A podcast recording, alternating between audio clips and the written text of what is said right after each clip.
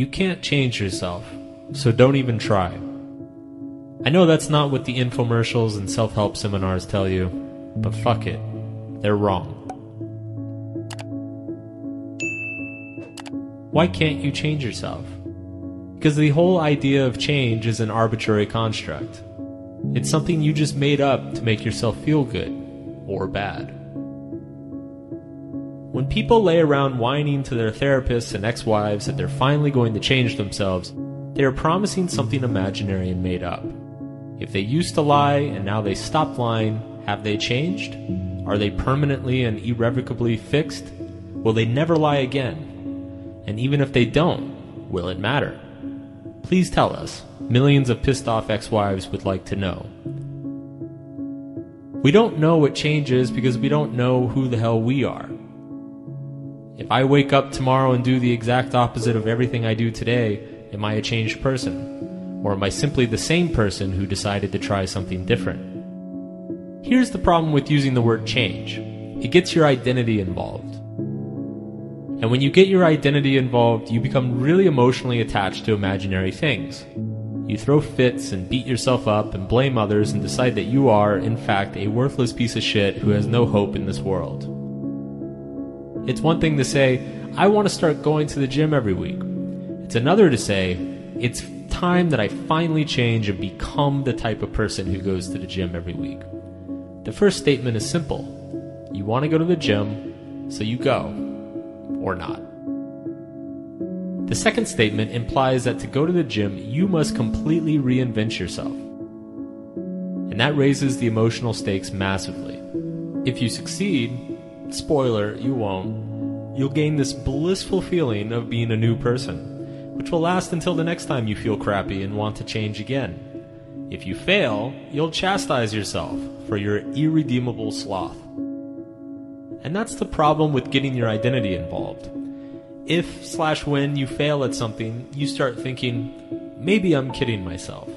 Maybe I'm not one of those gym people. Maybe this just isn't for me. So why even try?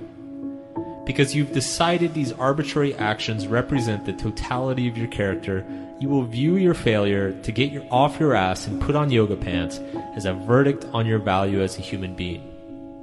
You will hate yourself, and you will be less motivated to change or do anything else in the future. On the flip side, if you succeed, like all drugs, you'll get this nice little high and momentarily escape your sense of yourself.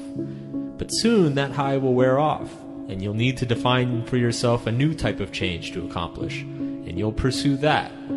You'll then become addicted to personal change the same way Eric Clapton was addicted to cocaine, or Edgar Allan Poe was addicted to drinking until he passed out face down in a ditch. Here's a pro tip there's no such thing as a gym person, there are just people who go to the gym. Similarly, there's no such thing as a productive person. There are just people who do productive things fairly often. There's no such thing as a lovable person. There are just people who aren't selfish twats.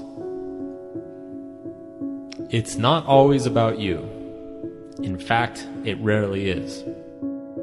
Keep yourself out of your decisions, because most likely it's not about you.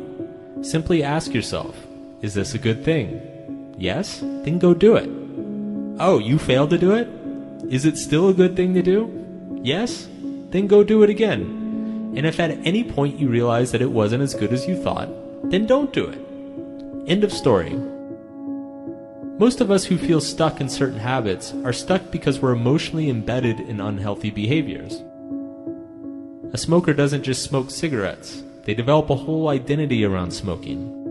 It alters their social life, their eating and sleeping habits, how they see themselves and others.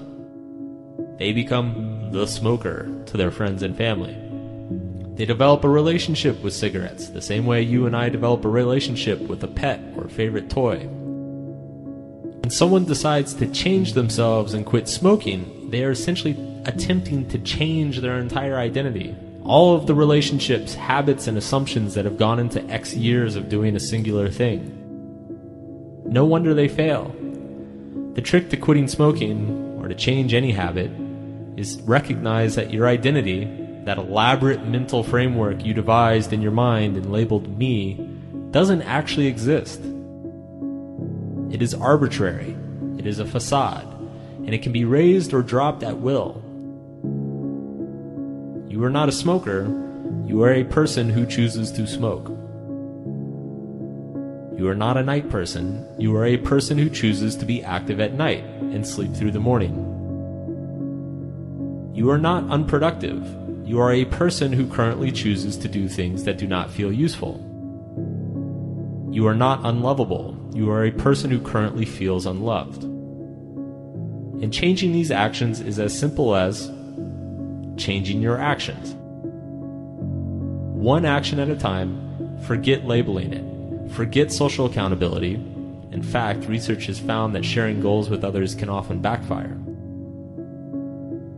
Forget making a big hoo ha ha about who you are or what you are or what the fucking Pope thinks about you. Because he doesn't.